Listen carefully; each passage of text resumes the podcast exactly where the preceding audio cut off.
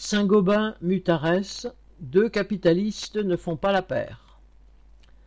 Jeudi 10 mai, des salariés des usines et des magasins La Paire ont manifesté devant le tribunal de commerce de Paris.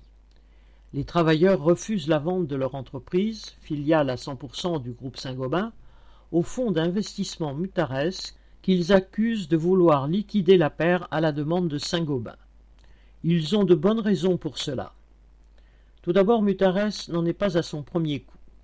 En matière de rachat d'entreprise, suivi de fermeture de sites, plan de licenciement et liquidation totale d'activités à la place des actionnaires précédents, Mutares est un récidiviste.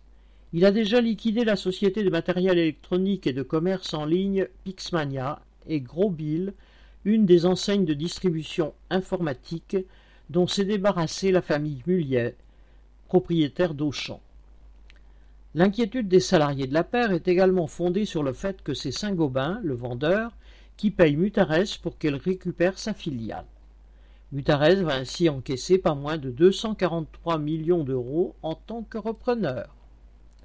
Enfin, personne ne peut croire le nouveau PDG de la paire qui déclare aujourd'hui qu'il n'y aura aucun licenciement d'ici 2022, après avoir annoncé il y a un an vouloir supprimer 933 emplois soit 26% des effectifs, licenciement ramené dans un deuxième temps à 714, avec la fermeture de trois des dix usines du groupe et de 19 des 126 magasins.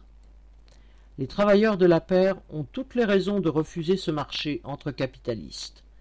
Saint-Gobain, géant des matériaux de construction implanté à l'échelle mondiale avec plus de 800 sites et classé au CAC 40, est lui-même un spécialiste de la liquidation d'entreprises.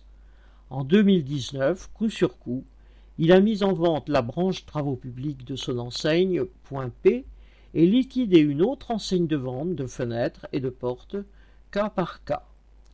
Les actionnaires de Saint-Gobain affirment aujourd'hui vouloir recentrer leur activité sur la vente exclusive aux professionnels et abandonner la vente aux particuliers. C'est leur affaire, mais pour les travailleurs, l'impératif est d'avoir un emploi et un salaire pour vivre. Philippe Logier